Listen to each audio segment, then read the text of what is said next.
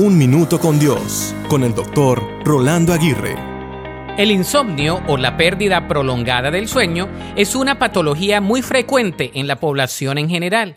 Se estima que alrededor de un 15% de la población adulta padece de insomnio crónico y un 35% ha sufrido o sufre de un insomnio ocasional o transitorio.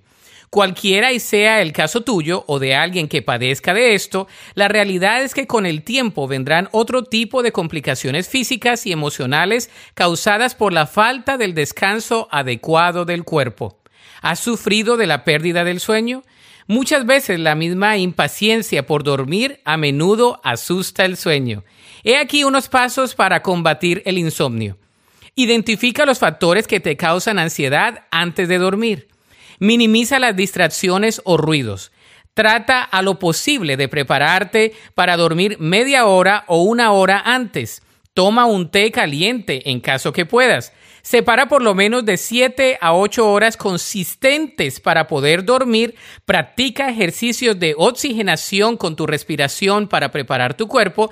Y sobre todo, Ora pidiéndole a Dios que te otorgue un buen descanso para poder reposar, recobrar el ánimo, retomar las fuerzas y seguir adelante. Recuerda que es difícil dormir cuando la mente no se calla. La Biblia dice en el Salmo 4.8, En paz me acostaré y dormiré, porque solo tú, oh Señor, me mantendrás a salvo.